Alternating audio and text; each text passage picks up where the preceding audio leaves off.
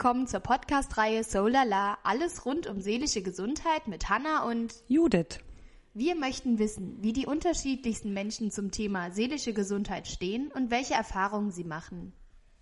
Heute bei uns zu Gast ist Anna. Herzlich willkommen, liebe Anna. Hallo. Du bist 21 Jahre alt ja. und heute hier bei uns zu Gast und wir freuen uns sehr. Und wir würden damit starten, dass du einfach direkt dich mal vorstellst und so ein bisschen was von dir erzählst. Und ja. dann starten wir auch schon mit dem Interview. Okay, ja, also ich freue mich auch. äh, ich bin 21, ich komme aus Ingelheim, das ist bei Mainz. Und ähm, ja, ich weiß nicht, ich bin sehr sportlich und mache auch immer sehr viel Sport und das ist auch super wichtig für mich. Ich bin aber auch sehr kreativ, bin gerne draußen, also eigentlich immer draußen, wenn es geht. Ähm, und ja, sehr offen, würde ich sagen.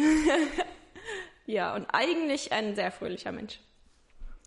Eigentlich. ja, also die meiste Zeit. Alles klar. Und was machst du so für Sport, wenn ich fragen darf? Ähm, also ich habe früher geturnt, ähm, ich habe Liga geturnt, ähm, aber das konnte ich nicht mehr machen mit 15 und dann habe ich erstmal nicht so viel gemacht und jetzt äh, gehe ich bouldern und klettern, draußen und drinnen. Ähm, ich mache Cheerleading seit neuestem. Ähm, ich gehe joggen und Rennrad fahren und Mountainbiken. Gibt es noch irgendeine Sportart, die du ausgelassen ja. hast? also tatsächlich gibt es noch was, also ganz viele Dinge, die ich auch schon ausprobiert habe, die ich auch mache, aber jetzt nicht so. Also so, ich habe schon Turmspringen, Schwimmen, Trampolinspringen, äh, Judo, Karate, ähm, Fußball, ja, ich glaube, ich habe schon ziemlich viel gemacht. ich glaube auch. Beeindruckend. ja. ja, das klingt schon sehr spannend auf jeden Fall. ja, du hast gesagt, äh, Sport ist eine super wichtige Sache für dich. Ja. Erzähl doch mal, warum. Also wie, ähm, wie, wie was bringt dir der Sport? Was, was bedeutet der Sport für dich? Okay, also mit ähm, ich bin schon immer ein sehr aktiver Mensch und ähm, ich habe angefangen, Leistungssport zu machen in der ersten Klasse, weil ich ähm, mit ADHS diagnostiziert wurde. Und dann hieß es aber, ähm, also die damalige Therapeutin wollte mich nicht medikamentös, ich weiß nicht, wie man das so sagt, ähm, behandeln und hat dann gesagt, ich soll Leistungssport machen. Und dann habe ich angefangen, dass ich in der ersten Klasse fünfmal die Woche ähm, geturnt habe. Also es hat noch ein bisschen gedauert, bis ich mein, meine Leidenschaft fürs Turnen entwickelt habe, beziehungsweise entdeckt habe. Ich habe mit Fußball und sonst irgendwas Ballett angefangen und dann aber gemerkt, dass das Turnen das ist, was, was ich auch fünfmal die Woche gerne mache. Und ja, das hat halt dann angefangen und dann wurde es immer mehr und das war auch das, was mich dazu gebracht hat, dass ich mich konzentrieren konnte. Also wenn ich dann am Wochenende keinen Sport gemacht habe, war ich schon immer super hibbelig und man konnte mich nicht so gut aushalten. Ähm, und ja, dann habe ich das immer weitergemacht und dann wurde das so zu meinem Lebensinhalt, möchte ich fast so sagen. Also gut, es wurde dann halt so viel, das kennt bestimmt jeder Leistungssportler, dass halt dann Sport vor allem, ich hatte nie Zeit für Freunde oder andere Dinge, weil ich halt Schule, Hausaufgaben, Essen, Turnen. Ähm, aber ja, das habe ich halt dann halt gemacht, bis ich 15 war habe dann aber wegen körperlichen Verletzungen aufgehört und habe dann erstmal nicht so viel gemacht und dann halt wieder angefangen, weil ich gemerkt habe, es geht wieder und dann wieder langsam so den Spaß daran entdeckt und das entdeckt, was mir so, was so meine Leidenschaft ist außerhalb vom Turnen, weil das Turnen, das kann ich einfach körperlich nicht mehr machen. Und ich musste mir leider, ich musste da leider so einen Strich, äh, so einen Schlussstrich ziehen. Meine beste Freundin ähm, vom Turnen hat dann auch gesagt, also hat mit 15 tatsächlich mit mir auch ähm, so ein, war kurz vor einem Bandscheibenvorfall und musste auch aufhören und hat dann aber gesagt, sie macht es noch so ein bisschen weiter, einmal die Woche, ein paar Wettkämpfe und das konnte ich aber nicht, weil ich nie irgendwas halbes und nichts Ganzes, also es war für mich zu wenig. Ich konnte ganz oder gar nicht und dann musste ich leider das Turnen, ja, ganz lassen. Wie bist du damit umgegangen, mit dieser Veränderung, dass du dich neu umorientieren musstest, wolltest, das gezwungenermaßen? War ganz, ganz, ganz, ganz, ganz schwer für mich. Also es war die schlimmste Zeit meines Lebens, glaube ich. Also ich bin dann auch erstmal in eine schlimme Depression gefallen und auch in so Persönlichkeitsstörungen, weil ich natürlich mich nicht mehr identifizieren konnte, ähm, weil meine Identifikation, ich war eine Turnerin, ich war der Sportler und ähm, ja, das war halt weg. Ähm, ich habe äh, Essstörungen bekommen, weil ich eben durch den, ich hatte ja einen ganz anderen Kalorienverbrauch, aber natürlich isst man noch genauso. Ähm, Ähm, das kann dann, ja, bis zu Magersucht und wirklich schlimmer Depression. Ähm, wobei ich dann aber auch ähm, halt in Therapie gegangen bin äh, und dann wurde es halt besser durch die Therapie und dann konnte ich mich auch anders identifizieren, weil ich natürlich auch andere Stärken habe außerhalb vom Sport. Ja, was ich aber erst nicht so eingestehen wollte und konnte. Mitten in einer Identitätskrise und Neufindung sozusagen. Ja. Und wie lang hat das ungefähr für dich gedauert, dass du diesen Schritt zum Hilfeangebot gehen konntest? Also, dass du überhaupt den Schritt zur Therapie gewagt hast? Wie war das für dich? Mm, das war, also ich war schon immer in psychotherapeutischer Betreuung, immer mal wieder. Deshalb war das für mich noch nie ein Tabuthema und auch noch nie was, wo ich gesagt habe, ich muss meine Schwäche zugeben. Und es war auch schon immer was, was meiner Mutter sehr dringend, also ich war mit fünf das erste Mal beim Kinderpsychologen und dementsprechend war das für mich noch nie so schlimm, das zuzugeben, beziehungsweise zu, zur Hilfe zu greifen quasi. Ähm, ich glaube, also mit 15 ähm, hat das angefangen mit meinem Körper und da habe ich dann so Dauerkopfschmerzen bekommen. Also ich hatte ein halbes Jahr lang am Stück Kopfschmerzen.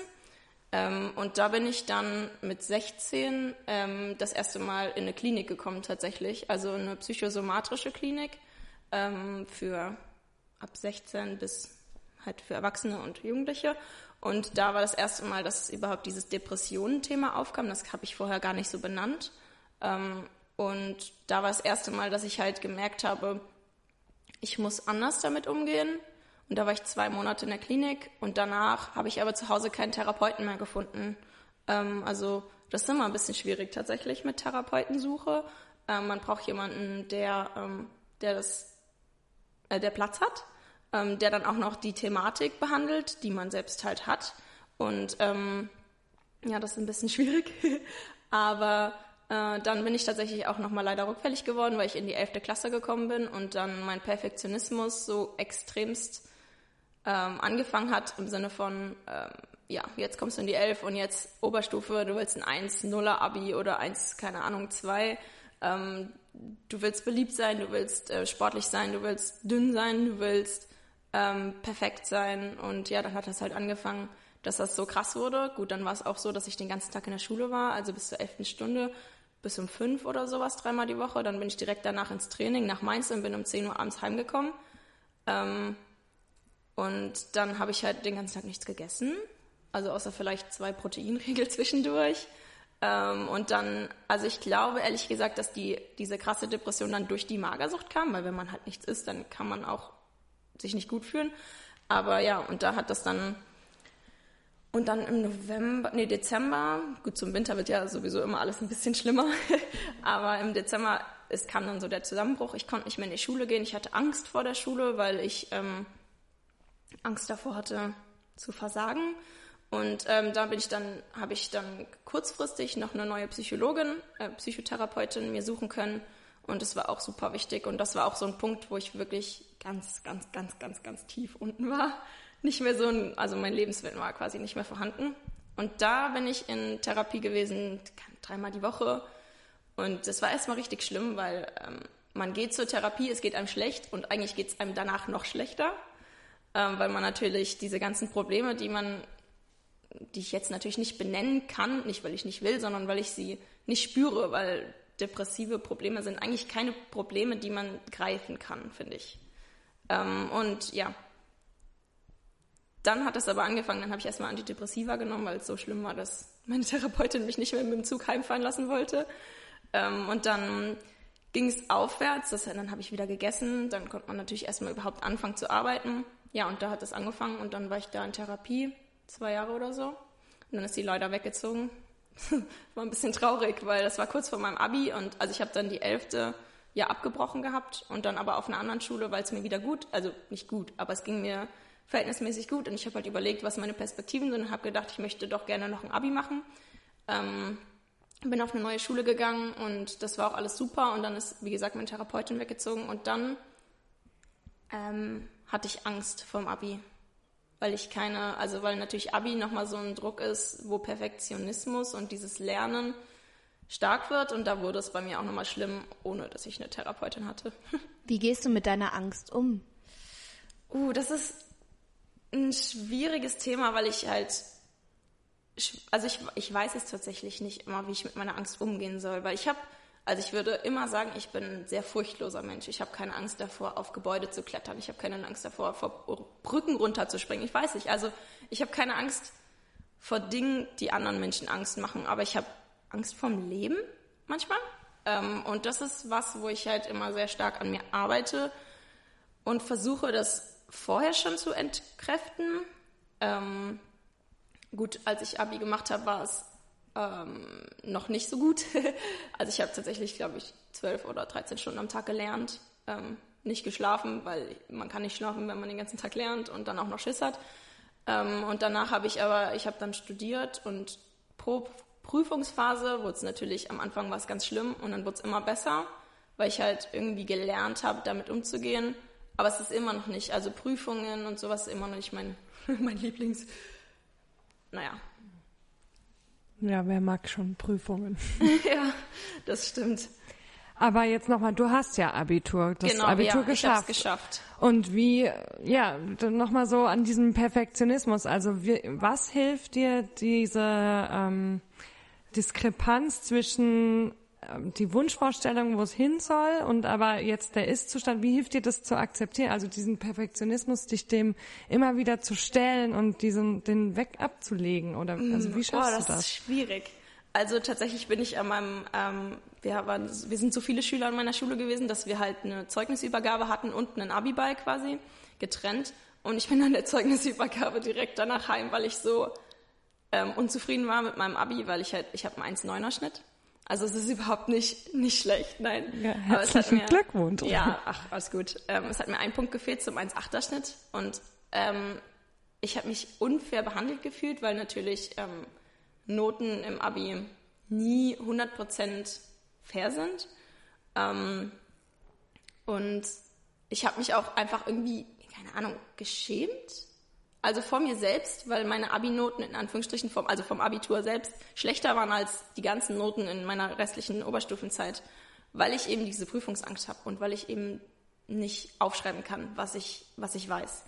Und es war so schlimm für mich, dass ich halt einfach gegangen bin. Und so jetzt gucke ich da drauf zurück und denke mir, ja, es juckt überhaupt niemanden, was da steht, ob da jetzt 1,3 steht oder 2,3 oder 3,3 oder keine Ahnung ist.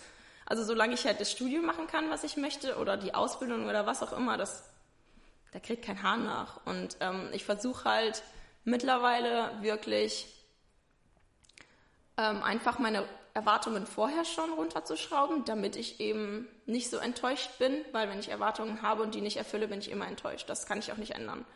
Aber ich versuche halt dann nicht die Erwartungen eine 1-0 zu schreiben oder keine Ahnung, die Beste zu sein, sondern einfach durchschnittlich zu sein und einfach eine 2 vorne stehen zu haben oder sowas. Also es darf auch nicht zu schlecht sein, weil dann belüge ich mich selbst. Aber ja, ich versuche es einfach vorher schon ach, nicht als Ziel zu sehen. Und was wäre dein Ziel? Na, eigentlich glücklich sein. das hört sich immer so leicht an. Einfach ja. glücklich sein. Ja, genau. Das äh, ist leider nicht so leicht. Und was hilft dir persönlich, dich glücklicher zu fühlen? Ähm, frei zu sein, also mich ähm, zu befreien von meinen eigenen Erwartungen, mich zu befreien von Erwartungen, die andere angeblich an mich haben, also die sie nicht haben, wo ich nur denke, dass sie an sie, also dass sie sie an mich haben, so, weiß ich, ja. Ähm, und ähm, einfach zu machen, was was mich was mich von innen erfüllt. Also das habe ich jetzt auch schon immer wieder gemerkt, ähm, dass es mich einfach nicht glücklich macht, wenn ich Dinge mache, die wo ich denke, dass sie richtig sind oder wo ich denke, dass andere das denken, dass ich es tun sollte. Ja, also ich habe zum Beispiel jetzt ähm, gerade erst mein Studium abgebrochen. Ich habe ähm, Biologie studiert, vier Semester lang. Also ich bin schon tatsächlich, eigentlich fehlt mir nicht mehr viel. Ich habe, keine Ahnung, 90 Credits ähm, gehabt. Aber ich habe gemerkt, dass es mich nicht glücklich macht. Und es macht mich ähm, nicht, ich möchte nicht damit arbeiten, weil ich nicht im Labor arbeiten möchte und auch nicht, also in der Forschung wollte ich früher mal arbeiten. Ich habe als Kind immer gesagt, ich möchte Forscher werden. Und ich bin auch total wissbegierig, aber es, es macht mich nicht glücklich. Und ähm, das war jetzt auch so ein Schritt, wo ich gesagt habe, okay, ich muss irgendwie das abbrechen, aber ich darf es nicht als Versagen ansehen, ähm, mhm. sondern irgendwie als, als Schritt vorwärts. Naja, jetzt, jetzt denke ich aber ganz oft trotzdem, okay, ich bin 21, nein, ich bin 22, warum ich habe ich, ich bin 22 Jahre alt, übrigens. ja, keine Ahnung, irgendwie, weiß nicht, ich bin gar nicht so alt, aber manchmal vergesse ich es trotzdem, wie alt ich bin. ähm, ich bin 22 Jahre alt und ich habe im Moment tatsächlich ja kein Abschluss, also außer mein Abitur habe ich ja nichts. Und ähm, dann denke ich manchmal so, hm, irgendwie kriege ich mein Leben doch nicht so auf die Reihe, wie ich das denke. Ähm, weiß nicht, manche haben mit 22 schon einen Job, manche sind schon jahrelang am Arbeiten, wissen irgendwie, wo sie hingehen. Und dann gibt es mich und ich weiß es irgendwie nicht so. naja, ich meine, es ist dein Leben und dein, dein ganz eigener Weg zu dir selbst. Und der ist ja nirgendwo vorgeschrieben. Und ich meine, nirgendwo jetzt konkret anzukommen. Man kommt nie irgendwo an. Das Leben ist immer ein ewig langer Prozess. Und ja. unbewusst kommt man ständig überall irgendwo an. Ja, das also stimmt. auf diesem Weg zu einem selbst entdeckt man ganz viele neue Puzzleteile von einem selbst. Und ich meine, dieser Schritt zu sagen, okay, Biologie macht mich scheinbar nicht so glücklich, das war echt ein großes Jahr an dich selbst. Und ja, jetzt kannst du ja. neu schauen, was brauchst du denn in deinem Leben, dass du dich erfüllt fühlst? Ja, das stimmt. Ja, also das ist auch, also sagen auch meine Freunde dann, ähm, haben auch gesagt, sie sind so stolz auf mich, dass ich das geschafft habe. Ähm, und auch ähm, mein Freund hat dann gesagt, naja, guck mal hier, mein einer Kumpel, der hat jetzt, der ist 23 und der weiß immer noch nicht, was er machen soll. Der hat vielleicht ein fertiges Bachelorstudium, ähm, aber er ist nicht glücklich damit. Und dann denke ich, okay, vielleicht, es hätte mich tatsächlich nicht glücklich gemacht, den Bachelor fertig zu machen. Naja, und jetzt ähm, habe ich tatsächlich auch diesen Sommer so ein bisschen rausgefunden, dass ich wahrscheinlich äh, so Richtung ähm, Gärtner was machen möchte, also Gartenlandschaftsbau oder ähm, duales Studium dann noch mit Landschaftsarchitektur dazu, äh, weil es eben das Kreative, also ich bin super kreativ, habe aber immer schon gesagt, ich möchte meine Kreativität nicht zu meinem Job machen, weil ich Angst davor habe, ähm, dass sie mir verloren geht, also dass ich davon abhängig bin. Ähm, und ja, dann habe ich halt gedacht, naja, Gärtner, da muss man ein bisschen kreativ sein und vor allem muss man aber einfach körperlich arbeiten. Und körperlich arbeiten ist eigentlich schon mein Ding. Eben, du bist körperlich aktiv, du bist draußen, hast ja, ja gesagt, ja. das ist ein ganz wichtiger Teil deines Lebens. Ja. Und ähm, Funken Kreativität schadet auf jeden Fall Ja, nicht. das stimmt. Und du bist von Blumen umringt. Ja, das, das ist, auch schön, ja. Also stelle ich mir sehr schön vor. Das stimmt, ja. Blumen sind auch immer gut. Ja. Wie fühlt sich das jetzt so an mit dieser neuen Aussicht? Ähm, am Anfang war es halt ein bisschen gruselig, weil ich diese genaue Aussicht halt noch nicht hatte. Und jetzt ist es aber so, dass ich irgendwie das Gefühl habe, ich kann, ich meine, ich habe jetzt Pause, weil eine Ausbildung und auch duales Studium fängt halt erst wieder nächstes Jahr an und dazu habe ich mich zu spät entschieden, mein Studium abzubrechen, als dass ich noch hätte eine Ausbildung anfangen können. Ähm, das heißt, ich habe jetzt keine dreiviertel Jahr Pause und irgendwie fühlt sich dieses Dreivierteljahr Pause jetzt nicht mehr, also mit dem Ziel, dass ich dann im August eben anfange, was zu tun, fühlt es sich nicht mehr an wie verschwendete Zeit, sondern einfach wie Pause und ähm, so eine kreative Pause. Also, weiß nicht, das gibt ja auch mhm. Künstler, die kreative Pausen machen oder sowas. Ja. Und es fühlt sich einfach an, als könnte ich nochmal mir selbst ähm, zeigen, was für mich wichtig ist. Also so ein bisschen eine Auszeit für mich nehmen und ein Studium ist ja auch mal was, wo man sich so ein bisschen bei aufgibt. Also es kommt natürlich drauf an, was man studiert. Meine, meine Schwester hatte ein typisches Studentenleben mit, keine Ahnung, zweimal die Woche in die Uni gehen und ähm, mal zwei Tage vor der Klausur lernen. Und Biologiestudium ist halt leider nicht so. Mhm. es ist sehr, sehr, sehr anstrengend und es ist ein sehr hoher Teil an, also ein sehr hohes Arbeitspensum. Und man gibt sich ein bisschen auf. Und jetzt ist es so ein, okay, ich kann überhaupt mal wiederfinden, was brauche ich in meinem Alltag um glücklich zu sein und ähm, was brauche ich ähm, überhaupt, um glücklich zu sein. Also, keine Ahnung, ja, was für Hobbys darf ich einfach nicht fallen lassen, wenn ich im Stress bin. Ganz genau, das ist super wichtig, was du da ansprichst. Ich frage mich jetzt gerade, ehrlich gesagt, gucke ich dich mal an, Judith. Ähm, ja. Kamen wir schon zum Kernthema? Nein, genau. Deswegen, ich würde jetzt auch gerne einfach ähm, so einen Bogen schlagen. Also wir halten einfach fest, dass es ja unterschiedliche Biografien gibt und dass es auch ich finde auch gerade heutzutage sagt man, also weiß nicht, ob man das so wirklich sagen kann, ob das früher anders war, aber ich glaube schon, dass ähm, eben so Ups und Downs in der Biografie ja heutzutage eher so auch positiv gesehen werden, ja. um zu zeigen, ich bin Mensch und ich bin vielfältig und ich habe unterschiedliche Facetten. Ja. Und das Wichtigste dabei ist ja eigentlich ähm, die psychische und auch körperliche Gesundheit, ja. dass man sich dabei gut fühlt und mit sich im Reinen ist. Dann ist ja. eigentlich alles klar und das ist das Wichtigste. So, und da sind wir beim Thema seelische Gesundheit. Du hast ja eigentlich auch schon voll viel ähm, erzählt, was du so machst. Ähm, auch, wir haben schon Perfektionismus und auch, du hast ja schon viel von deinem therapeutischen, also ja, deiner ja. Therapieerfahrung und so erzählt und auch von Medikation. Ähm, ja, aber erzähl doch mal nochmal so allgemein, seelische Gesundheit. Wie stehst du dazu und findest du, es ist ein Zustand, den es überhaupt, der, der zu erreichen ist? Oder wenn ja, wie bitte komme ich dahin? Okay. bitte eine Anleitung. okay.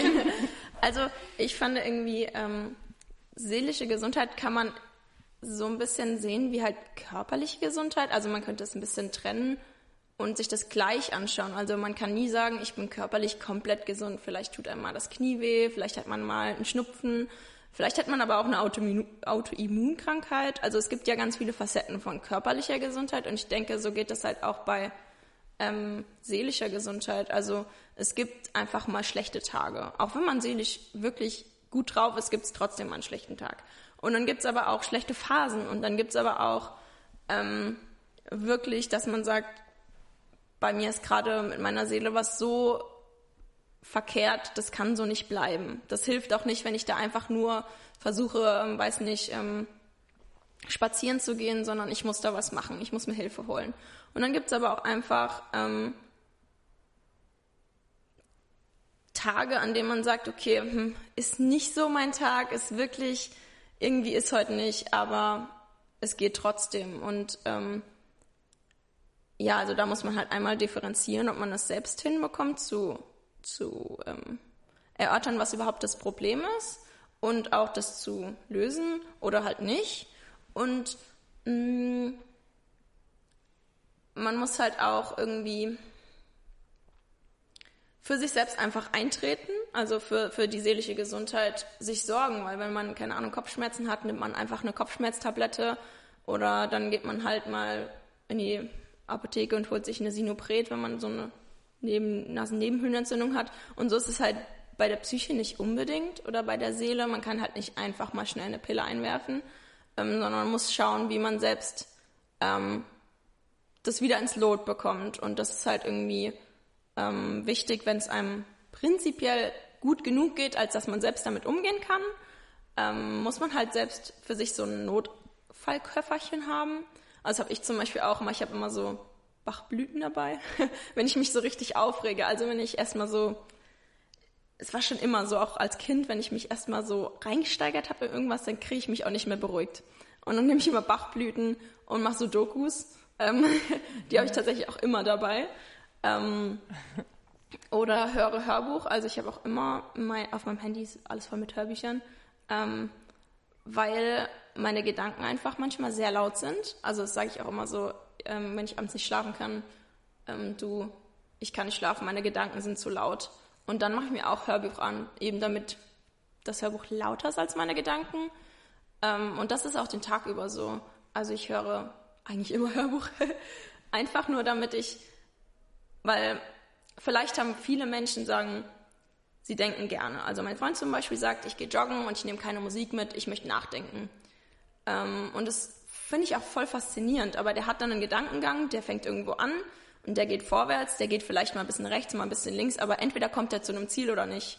Aber mein Gedankengang ist dann, der dreht sich im Kreis und es, es gibt keine Lösung für meine Gedankenspiralen. Also ähm, das ist dann meistens eher so ein Grübeln und ja, deswegen denke ich nicht so gerne nach. Also natürlich jetzt, wenn ich überlege, kaufe ich mir, keine Ahnung, Bio-Bananen oder keine Bio-Bananen, dann muss ich natürlich auch nachdenken. Dann reicht es nicht, wenn ich mir ein Hörbuch anmache. Aber ähm, ja, genau, meine Gedanken sind meistens nicht so, dass sie mich weiterbringen. Deswegen versuche ich sie ein bisschen zu ähm, minimieren. Und da habe ich dann, ja, wie gesagt, so Dokus oder ich lese auch super viel. Also ich habe auch eigentlich immer ein Buch dabei, wenn ich nicht gerade Hörbuch höre. ähm, ja, oder versuche, wenn es, wenn es mir von draußen her, also es gibt auch Situationen, in denen mir die Umwelt einfach zu viel ist. Ich weiß nicht, ob das andere Menschen auch haben, wenn man in der Bahn sitzt und dann schreit da ein Kind und dann sind da irgendwelche Leute, die pöbeln oder sich über irgendwelche Sachen aufregen, wo ich denke, ach komm, ist doch wurscht. Ähm, und dann, dann braut sich in mir schon was zusammen und dann denke ich so, okay, dann mache ich mir auch was auf die Ohren, dann mache ich mir manchmal auch irgendwie so Musik auf die Ohren, die aber jetzt nicht, also so klassische Musik oder sowas, einfach damit es nichts, kein Input ist quasi, sondern einfach nur so ein Abschalten. Ähm, ja, das hilft mir immer. Und ähm, ja, wenn es mir wirklich nicht gut geht, ähm, habe ich immer meinen Hund dabei. ja, also das, äh, den hätte ich jetzt auch mitgebracht. Tatsächlich war heute irgendwie, weiß nicht, war es so ein Tag, wo ich nicht so alleine sein wollte. Also es gibt so Tage, wo ich einfach, ich fühle mich dann so einsam. Ich weiß, dass ich nicht einsam bin. Und ich fühle mich trotzdem auch geliebt, aber irgendwie mag ich so meine Liebe die ganze Zeit mittragen. Aber ich wollte das jetzt nicht wegen, dann muss ich mich die ganze Zeit um ihn kümmern und dann bin ich nicht so aufmerksam. Aber mhm. keine Ahnung, das war auch immer in der Uni so. Wenn ich so Tage hatte, wo ich mich einsam gefühlt habe, habe ich meinen Hund mitgenommen. mhm. ähm, ja. Ja, so ein Tier ist einfach ein toller Beistand. Ein ganz treuer Begleiter einfach. Ja, ja. Also mein Hund hat mir tatsächlich am Anfang von meiner depressiven, also von meinem De von meiner Depression auch super geholfen. Also den habe ich da erst bekommen. Ähm, und dann bin ich rausgegangen. Ich hatte einen Alltag, weil ich musste mich um etwas kümmern, was nicht ich bin, weil ich mochte mich nicht um mich kümmern, ähm, weil ich war mir egal. Aber mein Hund war mir nicht egal. Und ich musste mit ihm zweimal rausgehen und ich musste mich ihm, mit ihm äh, um ihn kümmern. Ähm, ich hatte abends, wenn ich im Bett gelegen habe, jemand, der mich geliebt hat, der mich gebraucht hat, ähm, der natürlich auch davon abhängig bin, dass ich weiterlebe, weil ich musste ihm Essen geben und sowas. Und gut, so ist es jetzt nicht mehr. Es ist jetzt schon so, dass ich mein Leben auch wieder liebe und mich auch liebe. Ähm, aber es ist trotzdem so, an Tagen, wo es mir nicht so gut geht, ähm, bin ich froh, dass ich raus muss, ähm, weil die Natur tut immer gut und es tut immer gut rauszugehen, auch wenn man keinen Bock hat. Hm. Ähm, ja, und dann, ja, mein Hund hilft mir immer. Liebe Anna, ich danke dir von ganzem Herzen. Es ist total die schöne Mutmachgeschichte einfach. Und ich würde sagen, wir beenden den Podcast jetzt hier und ich bedanke, also wir bedanken uns beide recht herzlich bei dir, dass du uns deine Geschichte erzählt hast und ich wünsche dir ganz viel Erfolg und Lebensenergie mit deinem Notfallköfferchen auf deiner großen Reise zu dir selbst. Ja, danke. Ja, du hast uns so einen tollen Einblick gegeben und auch so viele kleine Details genannt, wo ich denke, die ähm, inspirieren einfach auch unsere Zuhörer. Und, jo, ähm, gerne. toll, dass du dich heute uns so geöffnet hast. Vielen, vielen Dank. Gerne ja. kannst du auch nochmal wiederkommen. ich habe immer was zum Erzählen. ja, und äh, aber ansonsten war's das für heute. Vielen, vielen Dank dir. Sehr und, gerne. Ja. Vielen Dank für das nette Gespräch. sehr gerne. Mach's gut. Tschüss. Tschüss.